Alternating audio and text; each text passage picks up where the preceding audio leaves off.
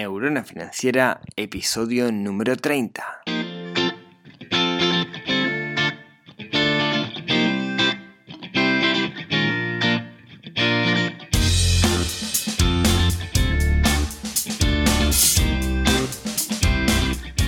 Bienvenidos al podcast de Neurona Financiera donde hablamos de finanzas personales, donde hablamos de inversión, donde intentamos dominar el sutil arte del dinero y no que el dinero nos domine a nosotros. Mi nombre es Rodrigo Álvarez, soy el creador de neuronafinanciera.com, un sitio web que está cumpliendo 6 añitos, en el cual lo que hacemos es charlar sobre justamente dinero, pero no dinero desde la visión cómo podemos ser millonarios, sino dinero desde una visión un poco más práctica en el sentido de cómo nos relacionamos nosotros con el dinero. Y ahí vemos técnicas, estrategias, técnicas de cosas que nos puedan ayudar a dominar ese arte, si es que así se llama. Eh, quería comenzar este episodio número 30 del podcast del 6 de febrero pidiendo disculpas. Como saben, o no, si es la primera vez que escuchan algún e, un episodio, durante enero yo estuve de, vacaciones. Entonces mi plan, mi plan inicial era los cinco miércoles de enero, tener episodios un poco más cortitos, lo que llamé una edición de verano. Más cortitos, más digeribles, más puntuales, ¿sí? de 10 minutos más o menos. El plan era sencillo, los dejaba grabados antes de irme de vacaciones y iban apareciendo los, los, episodios a medida que llegaba cada uno de los miércoles. Bastante sencillo. La realidad mm, me pegó una cachetada porque lo cierto es que mm, antes de irme de vacaciones estuvo bastante complicado, más que nada por, por temas de, trabajo. Eh, no fue hasta último momento que pude, que pude liberar y ahí rápidamente preparar todo lo de las vacaciones, etcétera, y salir corriendo. Entonces tomé una decisión y dije, bueno, hagamos algo. Me llevo la computadora de vacaciones y en algún momento grabo los episodios que ya tenía escritos, todos los grabo desde allá. Iba a estar en una casa, en, una playa. Y bueno, ya sea porque estaba en un agujero negro de internet y no había forma de que internet funcionara bien, o porque tenía dos pequeños, uno de un año y otro de cinco, que me caminaban por arriba todo el tiempo y no me daban chance, la realidad es que no pude no solo no grabar los podcasts, sino que no pude ni siquiera conectarme. Pero lo cierto, lo cierto es que me vino re bien. Eh, voy, a ser franco, digamos. Sé que quizás muchos se quedaron sin, escuchar el podcast, pero a mí me vino bastante bien el estar desconectado. Me, hizo pensar mucho, eh, me hizo calmarme, cortar la rutina y realmente descansar. Así que bueno, no hubo podcast, lamentablemente, pero sepan que, al menos yo volví muy descansado, con las pilas muy, muy puestas y con, mucho, mucho, mucho, mucho para hacer. ¿Sí? Eh, creo que ahí está el valor de las vacaciones, en cortar la rutina, está el valor de las vacaciones, está en recrearse a uno mismo, en volver a tomar energía y parece que cortar la rutina y muchas veces tenemos que cortar cosas. ¿sí? Efecto secundario de esto, como estuve desconectado todo este tiempo, bueno, eh, se me acumularon algunos mails de hecho, tengo, ya no, digamos, pero al momento de volver de, Neurona tenía unos más de mil correos que, me llegaron, eh, algunos eh, automáticos, digamos, no es que hubieran mil correos de personas, pero, pero, pero sí gran parte de ellos de, personas, así que tengo un montón de, de respuestas pendientes. Este, y por eso el episodio de hoy va a ser un episodio sobre, sobre preguntas, porque tengo muchas, muchas preguntas acumuladas. Este, y vamos a ver si podemos encargar algunas de, todas esas y hacer al menos una vez por mes un capítulo sobre, sobre preguntas. ¿sí? Así que si recuerden, ustedes que si tienen preguntas para, para hacer, neuronafinanciera.com barra contacto y en ese formulario envían las preguntas que, que quieran y las respondemos si puedo por mail, pero usualmente lo que hago es responderlas por aquí, por el, por el podcast. Así que, sin más, volvemos a estos episodios y ojalá este capítulo no quede muy largo. Vamos a contestar preguntas que han ido llegando durante este mes, ¿sí? A ver si nos da para contestar todas. Vamos con la primera que es de Matías. Dice así, Rodrigo, ¿cómo estás? Mi pregunta es la siguiente. Si tuvieras que invertir hoy mismo 10 mil dólares, ¿en dónde los pondrías? Escuchando tus podcasts se me ocurre que Sura o portfolio ganadero como alguna opción. Nivel de riesgo intermedio. Felicitaciones por tus podcasts, saludos y muchas gracias. Bueno, Matías, excelente pregunta y hay mucha gente que se la está haciendo en realidad. La respuesta no puede ser tan corta o tan sencilla como la, pregunta en sí misma. Porque para determinar, digamos, en qué invertiría yo ese dinero, lo primero que tendría que preguntarme es ¿para qué lo quiero invertir? ¿Y cuál es el nivel de riesgo que puedo correr? ¿Es el único dinero que tengo? ¿Qué pasa si lo pierdo? ¿Estoy dispuesto a perderlo? Entonces creo que esas son preguntas fundamentales. De hecho, eh, yo hice una inversión reciente más o menos de, ese monto, eh, pero no es en el sistema financiero, sino que es comprando una participación dentro de, una empresa. Como ustedes saben, o, no, digamos, les, cuento, el sistema financiero en realidad, las tasas que está pagando hoy tienden a cero. Renta, lo que son los instrumentos de renta fija, como los bonos o la letra de regulación monetaria, apenas le gana a la inflación. Claro, el riesgo es bastante bajo, pero, pero no, no es mucho lo que paga. Y por otro lado, eh, bolsa, si uno compra una acción, el problema que tiene, digamos, es la variabilidad que eso tiene, ¿no? O sea, cuánto, cuánto puede subir o bajar eso eh, dependiendo de X factores, ¿no? Entonces ahí también depende mucho del objetivo y el riesgo que uno quiera correr. Y no depende de uno, digamos, depende del mercado. Entonces, eh, yo ya les voy a contar un poco más, más adelante, digamos, cuando esté un poco más madura la situación, les voy a contar todo para, también para poder transmitir lo que aprendí yo con, todo esto. Pero, pero yo me estoy inclinando más, si lo que quiero hacer es dinero, si lo que quiero hacer es que el dinero crezca más con, con respecto a la economía real más que con el sistema financiero. ¿sí? Pero claro, yo digo esto, pero tengo inversiones en el sistema financiero hoy por hoy, digamos, no, no, no es que sea ajeno, pero son cosas mucho más seguras. Entonces me puedo dar el, lujo de apostar, entre comillas, con cosas menos, menos seguras. ¿sí? Pero de nuevo, para determinar lo que tenemos que saber es, primero, cuál es el objetivo de, de la inversión, para qué quieres invertir, eso, es muy importante. Y otras cosas, como por ejemplo cuál es el plazo o el riesgo. Creo que el segundo o tercer episodio del podcast habla juntamente de eso. Así que Matías, espero haber contestado. Sé que no te di una respuesta súper clara a la, pregunta. Si querés lo seguimos charlando después. Pero espero haber contestado. Muchísimas gracias y muy buena la, la pregunta. Vamos ahora con la pregunta de Franco. Franco dice, una amiga de los Estados Unidos me pasó esta, esta página y me pasó una página que se llama openinvest.com. Eh, se los paso, lo dejo en las notas del programa. Me gustó bastante. Tasas bajas, con lo importante que es eso. Estuve un tiempito buscando cómo se invierte desde Uruguay y en los Estados Unidos y dada la burocracia del método que encontré, me parece indispensable hablar con alguien que ya lo esté haciendo. Seguramente te lleguen varias preguntas como estas, pero los que empezamos eh, le preguntamos a los experientes y en finanza no es ni debe ser la excepción. Quiero comentarte también que hace un tiempo estuve horas leyendo el blog de cabo a rabo y me gustó bastante. Un saludo grande. Bueno, muchísimas gracias Franco. te soy franco, no conozco la, página, la estuve bichando por arriba a partir de, de la pregunta, pero parece ser un broker online que está en Estados Unidos. Como en realidad ni siquiera en Estados Unidos, está, en, otros países y tiene presencia en Estados Unidos, como hay muchos en, realidad, ¿no? Permite comprar acciones, ETF, etc. Em, hay, muchos de, estos, eh, habría que ver, digamos, qué, ventajas o desventajas tienen con respecto a otros, principalmente se basan en que te muestren unas buenas gráficas, entonces puedes hacer un buen análisis técnico. De nuevo, estamos jugando en el sistema financiero, tenemos que estar preparados para eso. Em, y es verdad que abrir una cuenta de Estados Unidos, por lo general ellos lo que hacen es, eh, son unos intermediarios, se abren la cuenta en, un, en broker grandes que hay y tenés que llenar algunos papeles, sí. Tenés que mandar un certificado bancario, tenés este, que eh, llenar un, formulario, creo que es el W8, si no me equivoco, o algo así, para decir que no sos ciudadano, para que no, tener impuestos, etc. Eh, hay un post de, una persona que se llama Fernando, que, es amigo, que, que que nos reunimos a veces cuando hablamos de, inversiones, que cuenta cómo lo hizo él, eh, si no me mal recuerdo, con Interactive Broker. ¿sí? Está el, post en, en Financiera.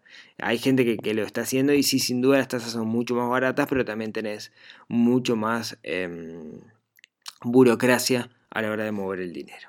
¿sí? Así que Franco, muchas gracias por, por tu pregunta. Vamos con otro Matías que me dice, Rodrigo, ¿cómo estás? Actualmente, bueno, Primero que nada, muy bien, muchas gracias, recién vuelto de vacaciones, así que es difícil que esté tan bien como ahora el resto del año. Actualmente tengo algo de dinero en dólares, en unidades indexadas y en el Fondo de Protección de Sura. Este año he decidido hacer una gestión más activa de las inversiones. Estoy evaluando la posibilidad de comprar algún bono en unidades indexadas, pero no sé en qué otra cosa por invertir. ¿Qué me recomendás? A ver, un poco por lo que, por lo que me contás, digamos, lo que te quedaría ahí del, de renta fija, digamos, es, letras de regulación monetaria, ¿sí? que le ganan, intentan ganar unos puntos a la inflación, pero en realidad es lo que se usa para definir también un poco la, inflación. Después, eh, Matías me sigue preguntando, tengo algunas dudas con respecto a mi cheque, capaz que vos me las podés evacuar. Eh, lo sigo hace más de un año, incluso asistí a la última mitad, pero no me cierran algunas cosas. ¿Por qué con cheques chicos de 15 o 25 mil la ganancia es muchas veces de 200 o 300 pesos, mientras más chico menos? Si calculo los gastos de transporte, por ejemplo, si vivo en Ciudad de la Costa y voy en auto, no me queda casi ganancia.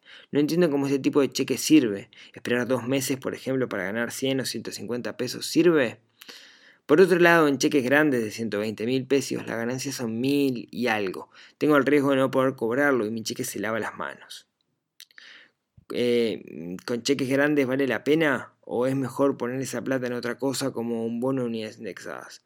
Bueno, a ver, Em, para los que no conozcan, mi cheque es un, he hablado bastante, digamos, es un peer-to-peer de, compra de cheques, eh, donde uno puede comprarle cheques a, pymes, ¿sí? Una aclaración, porque, porque el otro día alguien me mandó un mail, digamos, yo no, tengo ningún vínculo con, la gente de mi cheque, más que son amigos y, sé que son gente muy, muy seria. Eh, no, me pagan por, por promocionarlo. Digo esto porque el otro día alguien me preguntó, che, vos siempre recomendás, siempre hablas de esto, no sé qué, no sé cuánto, y eso, este, suspicacia. No, no, no recibo, digamos, este, no, referidos, dinero por, por referidos en, ningún concepto. ¿sí? Dicho esto, em, mi cheque, como les decía, es un peer-to-peer de, cheques, o sea, en el cual yo puedo comprar cheque a una, una pyme, este, me, lo quedo, me lo quedo un tiempo y después lo puedo un cheque diferido y después lo puedo, lo puedo cambiar. Creo que lo que tenemos que ver en realidad cuando compramos un cheque no es tanto el, monto que voy a ganar, sino el TIR, ¿no? O sea, la, tasa de retorno, que es el porcentaje que, voy a ganar. Y ahí eh, tenemos que tener en cuenta si la inflación, o sea, si tenemos, no sé, 8 puntos de inflación, hagamos 8 y 12, y pensemos que esa es la inflación mensual, siendo un poco burdos, digamos, y tengamos en cuenta eso dependiendo cuándo se va a, a, vencer el cheque. Pero, pero hay cheques, digamos, que, pagan muy bien. Lo otro que tenemos que tener en cuenta, digamos, es que podemos ofertar. Yo cuando he comprado algún cheque no, no fui al precio del cheque, sino que oferté un poco menos, ¿sí? Eh, digamos, eso también se, puede hacer y eso te, hace aumentar la ganancia. Hay algunos que son mejores oportunidades que otros, digamos, si algunos no se venden, sé que los sacan de la, plataforma. Em, bien, dicho esto, digamos, lo que creo que lo que tenemos que mirar entonces es porcentual más, más que el monto. pensemos eh, cómo podría ganar con esa cantidad de dinero ese monto de otra forma.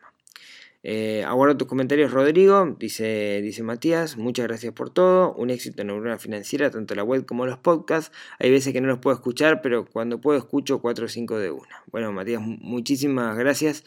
El otro día alguien me escribía y me decía que estaba de, paseo solo por, Europa y que iba por las calles de, Venecia escuchándome. Yo pensaba, pobre, con todo el lindo que hay en Venecia escuchándome a mí, que iba escuchando todos los episodios de una, le mando, le mando un saludo igual de todas formas. Vamos con la siguiente pregunta, que es la pregunta de Gustavo, que dice así. Hola Rodrigo, muchas gracias por el blog y por dar una mano. Estoy muy muy interesado en esto que le llamas tú correctamente finanzas personales. Por favor Gustavo, estamos para eso. Tengo 28 años y siempre me pregunté cómo se hacen las cosas bien y siento que voy por un buen camino gracias a tu ayuda. Bueno, excelente, no sabes lo contento que me pone eso, eh, me motiva mucho saberlo. Así que vamos arriba. Hace unos años compré tu libro Finanzas Ninja, y si bien me ayudó bastante, no estaba pronto para encaminar las cosas aún. Ahora comencé un registro de gastos motivado por tus podcasts, vamos arriba. Siempre fui bueno ahorrando y siempre pago mis deudas, pero siento que lo podemos hacer mejor. Quiero, en primera instancia, ver en qué gastamos y cómo podemos mejorar el ahorro. Pero excelente lo que me estás contando, Gustavo. Yo creo que el registro de gastos es una herramienta fundamental tonta, chota, básica, que todo el mundo dice, pero en realidad es fundamental y, recomiendo a todo el mundo que lo, que lo haga. Acá van unas preguntitas, me dice mi amigo Gustavo. Em, ¿Qué libros me recomiendas leer relacionados a las finanzas personales e inversiones? Este es todo un tema, me lo han preguntado mil veces, creo que hay alguna otra pregunta que me preguntan lo mismo, y es, re difícil, digamos, ¿no? Eh, creo que todos los libros que he leído de la temática, todos me han enseñado algo. No hay un libro que sea todo el método, toda la metodología que, yo aplico en particular, pero de todos he sacado un poquito. O sea, cualquier cosa que lean que sea de finanzas personales me parece que les puede aportar valor. Eh, por ejemplo, ahora estoy, leyendo un libro que, lo súper recomiendo que se llama Finanzas, Inversiones, Negocios y Emociones de, Hugo Benedetti. Es un uruguayo de una, de una consultora que... Mm, lo, voy a más, no, lo cuento y después si quieren hago un episodio específico hablando de ese libro, ¿sí? Que, está muy bueno, hagamos eso, digamos, pero ese es un libro que, recomiendo. Pero no sé, por ejemplo, el libro de Kiyosaki te abre mucho la cabeza, en pila de gente se empieza a pensar en finanzas personales porque lea Kiyosaki. Es re difícil de aplicar, pero mucha gente, gracias a Kiyosaki, es que se mete en el tema. Padre rico, padre pobre, estoy hablando. Después, no sé, El hombre más rico de Babilonia, eh, los libros de Salomón Gil, eh, piense, hace rico, pero, pero, hay, mucho más, digamos, ¿no? Porque creo que todos los libros nos pueden aportar algo. Em, no sé, mi biblioteca digamos, es, bastante grande al, respecto. Tendría que escribir algún artículo algún día sobre los libros que más me han impactado a mí. Y ojo, porque muchas veces los libros que más me han impactado no son necesariamente de finanzas, pero igual te enseñan mucho al respecto. ¿sí? Siguiente pregunta. Dice eh, Gustavo, eh, ¿sobre qué, se va, ¿sobre qué se va a hablar en el curso que vas a dictar en Sinergia? Porque estoy bastante al día con tus podcasts y no me, quiero encontrar con que lo sé todo. Jeje. No, excelente Gustavo y, muy válido, digamos, la, pregunta. A ver, yo no, no, no, comenté nada, lo comenté al pasar, digamos, pero lo cierto es que el año pasado, más o menos por, por estas fechas, eh, dicté un curso, más que un curso, un taller que no es lo mismo, digamos, ¿no? Eh, junto con la gente de, de, Sinergia, de Sinergia Campus, que es la, Sinergia es un cowork aquí de Uruguay, el cowork más grande que hay, y Sinergia Campus es un área de capacitación que tiene. Entonces hicimos un, curso que lo hice con mi amigo Raymond Robert, que, que, en este momento está por, por, por, tierras catalanas, que le mando un abrazo enorme desde, desde acá. Hicimos un, curso en el cual, bueno, recorríamos un poco una metodología de, finanzas personales, ¿no? Y tenía varias partes, digamos, ¿no? Básicamente la primera parte era identificar cómo es nuestra concepción con respecto al dinero, después hacer un diagnóstico de cómo estábamos el día de hoy, aprender a definir claramente los objetivos, tratar un plan, y acá veíamos un método específico para, entender ese plan, y después ver herramientas que teníamos que usar para, poder acceder a ese plan, y ahí veíamos algunos conceptos, por ejemplo, de, inversión. No es un curso de inversión, pregunto esto porque hubo gente que me mandó correo preguntándome, che, yo ya me sé todo, lo que quiero es aprender a invertir. No es un curso de inversión, igual me parece que tiene cosas válidas y, la, la modalidad no es de curso, sino de taller. Entonces hay mucho trabajo eh, que hacemos en, conjunto, digamos. Yo no tengo, no quiero tener, digamos, la vez pasada fue una de las eh, sugerencias que me hicieron, no quería tener tanto el rol de, profesor, el gorro de profesor, sino más el, profesor, de, el, gorro de, coach o, de mentor, digamos, ¿no? Entonces, eh, esta vez lo, estoy preparando como para que sea un, poco más, más dinámico y podamos trabajar más, más entre todos creo que sí aporta, eh, estoy convencido de, que aporta. Igual de todas formas les cuento que quedan eh, poquitos lugares, justo hoy, hoy me comuniqué con la gente de Sinergia, hoy es ayer, y, me contaron que quedan ya poquitos, poquitos lugares, así que si, si están interesados de hacer una vuelta por el sitio web de, Sinergia Campus, les dejo el link en la, en la nota del programa. ¿Sí? pero ya mm, quedan unos, pocos cupos. Y no, no, no, es, no estoy siendo vendedor, digamos, es la, realidad. Este, así que mm, creo que por más que alguien escuche el, podcast va, a aportar. Así que bueno, muchísimas gracias por, las preguntas, Gustavo. Y ahora, eh, muy buenas, y ahora salgo con, con Luis. Luis dice, Primero que nada, felicitarte por esta iniciativa de instruir a todos, principalmente a los uruguayos promedio, en temas económicos. Veo en mi entorno que todos están preocupados con el día a día esperando la licencia para vivir, entre comillas, y a la vez pagar cuentas y más cuentas, o qué hacer cuando se jubilen, pero nadie hace planes para tener una vida un poco más sana desde el punto de vista económico. Te quería preguntar qué opinas sobre los fondos de retiro similares a los que comentaste hace un tiempo en el podcast, solo que no los de nuestro país, sino los que ofrecen empresas americanas, por ejemplo, en los cuales tienen una serie de beneficios para extranjeros que depositan su dinero en su sistema. Desde ya, muchas gracias. Bueno, Luis, muchas gracias por, la pregunta. Eh, estoy de acuerdo contigo, digamos, de que si bien está buenazo planificar, la vida es ahora y deberíamos vivir el ahora lo mejor posible y usar el dinero como herramienta para eso sin descuidar lo que va a ser el futuro. Con respecto a estas em, empresas que, tú me dices, eh, justamente hace poco, en diciembre, me junté con, un representante de una de estas empresas para entender bien cómo era que, funcionaban.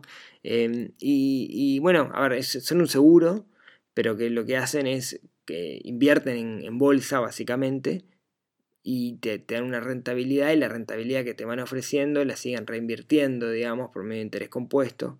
Eh, no hay nada que, tú no puedas hacer, hacerlo de forma manual, eso, lo, que te agregan, digamos, es un seguro de vida, ¿sí? que eso es lo interesante, en particular si tienes hijos, etc. Eh, hay empresas que son muy establecidas, este, muy, muy, muy conocidas que hacen esto. Yo como, como yo comenté en su momento, yo esto lo hice en su. lo hice con un banco local con el Banco Estatal, el Banco de Seguros del Estado en su momento, porque era lo que había, y ahora ya estoy metido ahí adentro, digamos, y la rentabilidad es muy buena. Estos otros que, yo vi, eh, la rentabilidad estaba bien, pero para llegar a un número interesante, ya yo con mis 40 años, digamos, tenía que poner bastante, bastante dinero. Y una de las cosas que permitía era, eh, que estaba bueno, era hacer depósitos adicionales. O sea, no solamente lo que pago mensualmente o anualmente, sino que podía poner más plata. O sea, está, bueno como, como hay, hay muchos, digamos, están buenos y vale la pena echarles un ojo. Así que Luis, muchísimas gracias por la pregunta y por los comentarios. Vamos que quedan todavía y qué largo va a ser este episodio. Vamos arriba. Eh, Alexis, Alexis nos dice, Hola Rodrigo, ¿cómo estás? Espero que todo bien. La verdad que sí, muy bien. Muchas gracias Alexis. Recientemente me he unido a tu blog, podcast de Neurona Financiera y estoy fascinado. Che, notarán cómo lo que era un blog se está transformando prácticamente en un podcast con algunos artículos, ¿no? O sea, está cambiando esto. Bueno, decía, hasta el momento me ha ayudado mucho a entender muchas cosas que desconocía y de a poco voy implementando las herramientas que presentas. Vamos arriba, muy bien, excelente. La verdad te felicito y agradezco que te hagas tiempo, algo que vale mucho más que el dinero, en brindar esta ayuda para los que somos un queso en finanzas. No, Alexis, a mí me, gusta mucho eh, ayudar, así que, que sí, sí, sí que te hace bien, buenas. Bueno, para concluir Todavía me estoy empapando en todos estos temas, voy recién por el capítulo 7 de los podcasts, pero quería hacerte una consulta puntual. ¿Qué opinión, recomendación tienes sobre la plataforma IQ Option como forma de inversión? Desde ya muchas gracias, un abrazo desde Argentina, aunque tengo mitad sangre uruguaya. Alexis. Bueno, Alexis, eh, gracias por, por, la pregunta. Creo que aplica un poco lo que decía hace un tiempito, ¿no? IQ Option o IQ Option es un broker online que te permite comprar y hacer análisis técnico de algunas herramientas. Entonces tiene lo que comentaba la pasada, digamos, las ventajas o desventajas de, eso. Em, creo que ese análisis técnico acá uno tiene que saber, porque va más por el lado del, trading. Y lo que siempre recomiendo cuando se va a meter en trading es estudien. No, no, no arranquen a jugar con dinero de verdad. Estudien mucho, practiquen, hagan cursos, ¿sí? Con ustedes, quien consideren. Pero esto hay que estudiar, si no van a perder dinero. ¿sí? Esa es la clave. Así que Alexis, muchas gracias por la pregunta y saludos a, los hermanos de, la otra orilla que están pasando un momento divertido estos días. Vamos con la pregunta de Mariana. Por fin una mujer. Che, vieron que muchas preguntas son de hombres, ¿no? Quiero más preguntas de mujeres. Em, dice, hola Rodrigo, ¿cómo estás? Muy bien. Mi nombre es Mariana y te conocí a través de los podcasts en Spotify. Ya me escuché todos los audios y la verdad sentí que me abrió muchísimo. Bueno, buenas. Me abrió muchísimo la cabeza, perdón, buenas. Eh, te agradezco por tanta información. Es la primera vez que quiero indagar en esto de las finanzas personales. Me gustaría hacerte dos consultas. Bueno, primero, buenazo, que, ayude y que abra la cabeza, que es la idea, ¿no? Eh, acá no hay ninguna verdad revelada. Yo no doy verdades absolutas. Es abrir la cabeza para que ustedes a partir de eso puedan seguir desarrollando. Eh, las preguntas, no dos consultas. Una es la letra de regulación monetaria. Es conveniente siempre y cuando tengas ahorros en pesos, ¿no? Bien, buen punto. Si vos tenés ahorros en dólares en realidad y tenés que cambiarlo a pesos para, para comprar las letras, eventualmente puedas perder por el tipo de cambio. Así que sí, digamos, tenés que, calcular qué parte de pesos tenés en tu, en tu portafolio como para eso. Em, segundo, ¿qué libro me recomendarías acerca de finanzas personales? Bueno, lo contesté hace un ratito. No, algo que no dije es, yo escribí un libro que se llama Finanzas Ninja, que lo pueden conseguir en editorial Fin de Siglo. Eh, lo escribí hace 5 años, no sé si estoy orgulloso de ese libro, la gente que lo lee dice que le ha aportado valor, no es un manual, no es una guía, pero da algunos tips y, devela un poco mi, forma de pensar, ¿no? Creo que me ha durado mucho desde entonces y si yo lo tuviera que escribir lo escribiría distinto, ¿sí? Pero, pero creo que, aporta un poco de valor y lo consigue por 300 pesos, así que vale la pena. Así que bueno, yo lo tengo para vender, pero lo pueden conseguir en fin del siglo. ¿sí? Ahí en, buscan findesiglo.com.uy y lo piden. Así que tal. Bueno, mm, muchísimas gracias Mariana, espero haber respondido bien. Y ahora vamos con la pregunta de Emiliano. ¿Y qué pasado que estoy de tiempo? Pero bueno, eh, disculpen, es la vuelta a las vacaciones, después volvemos a la normalidad de esos capítulos de, de, de 20 minutos. Emiliano me dice lo siguiente. Estuve escuchando tus podcasts y esperando el episodio 30. Uy, golpe bajo. Es este el 30, Emiliano. Estábamos esperando para, para, contestar tu pregunta en el 30. Eh, no, bueno, aquello de las vacaciones que no pude. La, verdad me los escuché en menos de una semana. No entiendo cómo hay gente que hace eso, pero bueno, bien por ustedes. Eh, me sirvieron mucho tus pautas sobre fondos de emergencia, fondos de retiro, objetivos y más. Si bien yo llevaba un registro de gastos y siempre intenté optimizar el dinero en efectivo, me diste muchas ideas para mejorar mis finanzas personales. Bueno, me alegro mucho eh, Emiliano. De a poco estoy empezando a acomodar varios puntos y me gustaría consultarte respecto a inversiones. Te pongo al tanto de mi situación. Soy de Argentina y tengo 26 años, y debido a esta economía tan inestable, mis cálculos trato de hacerlos siempre en dólares, ya que aquí la inflación es muy alta, 40-50% anual, y año tras año hay devaluaciones muy altas. Mi objetivo de aquí a 8 años es poder armar un fondo inicial de retiro de 100 mil dólares, tratando de conseguir como mínimo, siendo pesimista, un 5% de retorno de inversión. Bien, ahora, lo que, lo que me está diciendo Emiliano, como para todos, es, quiero de acá a 5 años, perdón, a 8 años, o sea, él tiene 26 para cuando tenga 34, tener 100 mil dólares y ir invirtiendo el dinero que tiene hoy para ayudar a, encontrar esos 100 mil dólares. ¿sí? O sea, que la plata que tiene hoy crezca, ¿sí? Esos, e, ese dinero que tiene. Actualmente tiene 12 eh, mil dólares ahorrados, de los cuales 6 mil se los presté a mi hermano para comprar su hogar en marzo y me los va a devolver en su totalidad. Actualmente los 6 mil restantes no los tengo invertidos y averiguando un poco sobre distintas inversiones te consulto. Bueno, para, primero acá un detalle. Em, es verdad aquello de que cuando, cuando la economía es muy volátil o hay mucha inflación y se pierde la confianza en la economía, buscamos una moneda de refugio y en este caso el dólar parece ser una moneda de refugio porque en el pasado ha funcionado, al menos en el caso de, Argentina. ¿sí? Entonces ahí, digamos, es difícil encontrar otra, otra alternativa ¿sí? al dólar. Después, por otro lado, me decís que le prestaste 6 mil dólares a tu hermano. Eh, creo que tocas un episodio algún día justamente de, de, préstamos de dinero, pero mm, la línea sería, si le prestas dinero a alguien, pensá que eventualmente, si ese dinero no vuelve, ¿sí? no, se rompa la amistad, en este caso con tu hermano. ¿sí? O sea, pensá que ese dinero puede no volver y que eso no valga la amistad. ¿Sí? Es la pauta que tenemos que tener cuando le prestamos dinero a un familiar, pero creo que tenemos que hacer un, episodio específico de eso porque da bastante para, hablar. Si te les parece, ¿no? Si quieren que hable de eso, me, dejan un comentario. Eh, bueno, me preguntaba, ¿no? Las consultas. Plazos fijos. En dólares no tienen nada de retorno, en pesos generalmente se empata con la inflación. Lo mismo pasa con los fondos comunes o fondos mutuos. Bien, es verdad, sí, en dólares es poco lo que se paga. Bonos. En Argentina genera mucha desconfianza. La historia dice que siempre los renegocian, extienden y el ahorrista muchas veces sale perdiendo ya que su valor se desploma. Si ahí estamos pensando en bonos de Argentina, pero podrías comprar bonos de otros territorios, ¿no? Podrías comprar bonos de Uruguay en dólares o bonos de Argentina o Estados Unidos o de cualquier otro país en dólares, ¿no? No es necesariamente bonos de, Uruguay o bonos corporativos, ¿no? Por ejemplo, yo tengo, no sé, eh, un bono de Petrobras o puede ser un mismo de de IPF, digamos que los bonos de IPF pagan bastante bien, ¿sí? Bueno, me decías entonces, teniendo en cuenta esto, empecé a estudiar distintas alternativas de inversión, siempre pensando en diversificar. Afluenta, que es un P2P lending, digamos, lo que acá era este, tu tasa o esos, es en pesos argentinos. Me hace ruido invertir en pesos cuando mi objetivo es en dólares, ahí tenés toda la razón del mundo. Pero según ellos tienen un retorno del 67,4% pero los comentarios que leí en distintos sitios son negativos, ya que dice que retirar el dinero es muy costoso y muchos de los créditos debido a la situación del país se caen y se termina vendiendo deuda. A ver, los, el, chiste de, los peer-to-peer lending, digamos, es qué buenos que son midiendo el riesgo de un préstamo. Entonces, si, si, si pasa que la situación económica del país es mala, la gente no va a pagar los préstamos, las cuotas de los préstamos. Y cómo manejan eso es un poco el chiste que tiene.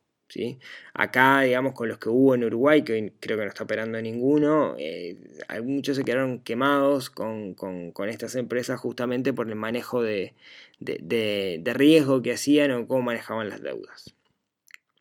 Kiena no sé cómo evaluarlo, sería una especie de broker robot que permite operar en dólares ofreciendo entre un 12 y un 14% de retorno, pero teniendo en cuenta los costos de apertura de cuenta, transferencia de fondo, comisiones de bolsa y comisiones de Kiena, no sé si es tan rentable. A ver, Kiena una forma fácil de verlo es eh, es un broker online donde vos podés comprar y vender instrumentos, acciones, etcétera en Wall Street. Ellos hacen de intermediario con un banco en, Estados Unidos, donde se abre la cuenta, etcétera, etcétera, y te ayudan en esa, en esa apertura. Y eh, además de, eso, tienen lo que se llama un robo-advisor, que, que lo puedes usar o no. Hoy, por hoy puedes usar Kiena sin necesidad de eso, lo puedes usar simplemente como, como broker. Y creo que sería de los brokers más baratos locales que tenemos hoy por hoy y los más fáciles de usar. Donde eh, el robo-advisor que yo les comentaba lo que hace es operar por vos en función de datos históricos del pasado y ciertos parámetros que le mandas. ¿sí? Eh, estás operando en bolsa y tenés el problema, digamos, de que las acciones bajan y suben y no tenés certezas. ¿sí? Eh, me dice, y Billionaire, que es lo mismo que Kiena, pero sumando esto, los paquetes de inversión que ofrece me parecen bastante ridículos, sus nombres y me generan un poco de desconfianza. La verdad no lo conozco, con Kiena sí lo conozco, eh, he hablado con, Nicolás Galarza en incontables ocasiones, hicimos un meetup alguna vez, o sea, Kiena creo que son, es una empresa seria, es una startup, digamos, con todos los pros y los contras que tiene una startup, ¿no? Eh, el otro no lo conozco. Eh, después dice, ni hablar de que no entiendo qué pasaría si alguna de estas páginas desaparece, cuál sería la documentación que deben darme para estar cubierto legalmente. Entiendo que en una inversión siempre hay riesgo, pero supongo que un mínimo de cobertura legal tiene que haber, ¿no? Sí, a ver, en el caso de Kiena, que es el que conozco y que hablé con Nicolás en su momento, ellos abrían la cuenta en el broker de, Estados Unidos y en realidad la cuenta es tuya y vos podrías acceder directamente al broker sin pasar por Kiena. Si ellos desaparecen, vos te quedas con la cuenta ahí, puedes sacar la plata, etc. Seguramente hay cierta burocracia al respecto y no es tan fácil como lo dicen pero mm, la teoría dice eso. Teniendo en cuenta esas alternativas que fui mencionando, ¿se te ocurre alguna idea cómo puedo empezar a investigar un poco más? ¿Se te ocurren algunas otras alternativas para investigar? Creo sí, creo que, lo otro que falta es la economía real, ¿no? O sea, probar alguna cosa que sea más de, no del sistema financiero, si podés correr ese riesgo, sino que sea de la economía real, ¿no? O sea, mm, por decir algo, gastate mil dólares de tus seis mil dólares en comprar algo y venderlo por Mercado Libre, ese tipo de cosas. Lo que pasa es que implican que le dediques tiempo. ¿no? Y no sé si lo, si lo tenés. Pero por lo general ese tipo de cosas son lo que generan más ganancia que el sistema financiero que como decía al principio está teniendo las tasas, están teniendo a cero. Eh, bueno, sigo con, el mail. Agradezco y valoro tu tiempo, sé que sos una persona súper dedicada y agradezco toda la ayuda que ofreces, ya sea con el podcast, respondiendo dudas o con el contenido que genera tu página. Por favor, eh, a las órdenes. Este, buenazo el, correo, muchas gracias por todas estas preguntas, em, Emiliano, y espero haber contestado de alguna forma. Eh, así que bueno, muchísimas gracias. Estamos repasados. Bueno, vamos con la última, la última, porque si no, esto va a ser eterno. ¿sí? La, es de Emiliano. Perdón, no, no es de Emiliano, Emiliano fue la recién, es de, Ramón, que dice, hola, buen día, te escribo desde Tijuana, México. Opa, un, saludo a todos mis, mis amigos mexicanos, eh, en particular pila gente de Monterrey me ha escrito estos días, eh, seguro estoy volviendo a México en el primer trimestre del año. Eh, sí, seguro estoy volviendo a México en el primer trimestre del año y, voy a estar por, por DF y quizás vaya también a, Monterrey. Así que, como siempre, aviso por acá por el podcast y nos juntamos como hicimos la última vez que estuvo, que estuvo buenazo. Estuvimos tomando un café en una Starbucks y charlando con un montón de gente. Bueno, mm, Ramón me dice. Estoy interesado en que me ayudes a seleccionar mejor mi ahorro para el retiro. En México usamos Afore, claramente. Sí, una, una es lo mismo que una FAP eh, acá en, Uruguay, una AFP en, Chile o en, Argentina. Actualmente estoy en, Afore con Banorte, pero estoy pensando en cambiarme a Profuturo Sura. Eh, y a lo que he revisado, creo que la mejor opción es Profuturo. ¿Estoy en lo correcto? ¿Podrías guiarme con esto? Y acá me pasa algunos datos, ¿no? Me dice que Sura tiene de rendimiento neto 7,43% y un 1,02% de comisión y que Profuturo tiene 8,26 de rendimiento neto y 1,02% de comisión. Yo acá no, no, no, no sé específicamente sobre, sobre las, ventajas digamos, que tiene la FORE en cada uno de los países, pero, algo que aplica para, todos los países que tienen este sistema de, fondos, em, digamos, donde uno va colocando dinero y después ese dinero se según la cantidad de dinero que uno tenga, se le paga cuando uno llega a cierta, a cierta edad, digamos, es que siempre hay dos valores, que es el rendimiento y la comisión. El rendimiento es, de cierta forma, la cantidad de dinero, ellos invierten ese dinero y es lo que obtienen, la ganancia que obtienen por el dinero que están invirtiendo, ¿no? Entonces acá me dice, Sura tiene 7,43 de rendimiento y Profuturo 8,26. Entonces parecería que Profuturo, digamos, es mejor. Ahora, usualmente el rendimiento no es un dato estático, ya no pueden asegurar cuál, va a ser el rendimiento del futuro, sino lo que te pueden decir es, este fue mi rendimiento el último mes o el último año, vale la pena siempre fijarse los datos históricos, ¿sí? a ver cómo han ido los rendimientos. Pasa lo mismo acá en Uruguay o en Argentina porque a veces van a la cabeza, pero, pero en realidad es un mes y después los otros baja y es otro el que gana. Entonces vale la pena ver el, log de cómo nacían los rendimientos. Y después con respecto a la comisión, en este caso es la misma. No sé si eso fue un error o realmente eso es la misma, que es 1,02. ¿sí? Eh, ahí, digamos, eh, obviamente el que, más conviene, así como me lo contás, es pro futuro. Digamos, ¿no? Fíjense que, que ahí, digamos, algo que podemos hacer algo que podemos hacer y, estamos simplificando mucho porque al menos acá en Uruguay, digamos, hay varios fondos, no es un solo fondo, cuando uno está cerca de jubilarse, digamos, el dinero se invierte en cosas menos riesgosas y da menos ganancia, pero, pero, pero básicamente lo que podemos hacer es, es un Excel donde vayamos calculando nosotros eh, a partir del, del retorno ¿no? de, ese rendimiento que tenemos, que el dinero que ponemos mensualmente y la comisión, cuál va a ser la cantidad de dinero al momento de jubilarnos. Y ahí puedo empezar a jugar, digamos, con el rendimiento y con la comisión. Sí, o sea, poner cuál es el porcentaje de rendimiento y comisión. ¿Por qué? Porque, bueno, mm, como acá aplica el interés compuesto, muchas veces, muchas veces es más importante, especialmente al principio, tener más rendimiento que tener menos comisión. Entonces ahí lo que tenemos que jugar, digamos, es con, con ese Excel para, para, jugar. También es un poco complicado, capaz que algún día escribo un artículo al, respecto. ¿sí? Eh, bueno, se me fue muchísimo de, de, Fue muchísimo de tiempo. Esto era para dos episodios, pero quería sacar todas las preguntas. Disculpen que se fue para, para largo. Esto es por las dos semanas que, no estuve. Eh, muchísimas gracias como siempre por escucharme hasta acá. Eh, volvemos el miércoles con un nuevo, nuevo episodio. Muchísimas gracias por, por todo, como siempre. Por los 5 estrellas en iTunes, por los me gusta en iBox, por agregar a su biblioteca de, Spotify, por compartir esto y contarle esto a otras, a otras personas. Disculpen lo extenso de este, de este episodio, pero quería empezar eh, contestando la mayor cantidad de preguntas posibles y me fue un poco la moto, pero eso es porque los extrañaba, piensen, piensen eso. Así que muchísimas gracias por todo y nos estamos viendo el próximo miércoles, o nos estamos escuchando el próximo miércoles, en otro episodio de esta cosa que se llama Neurona Financiera. Muchísimas gracias y nos vemos.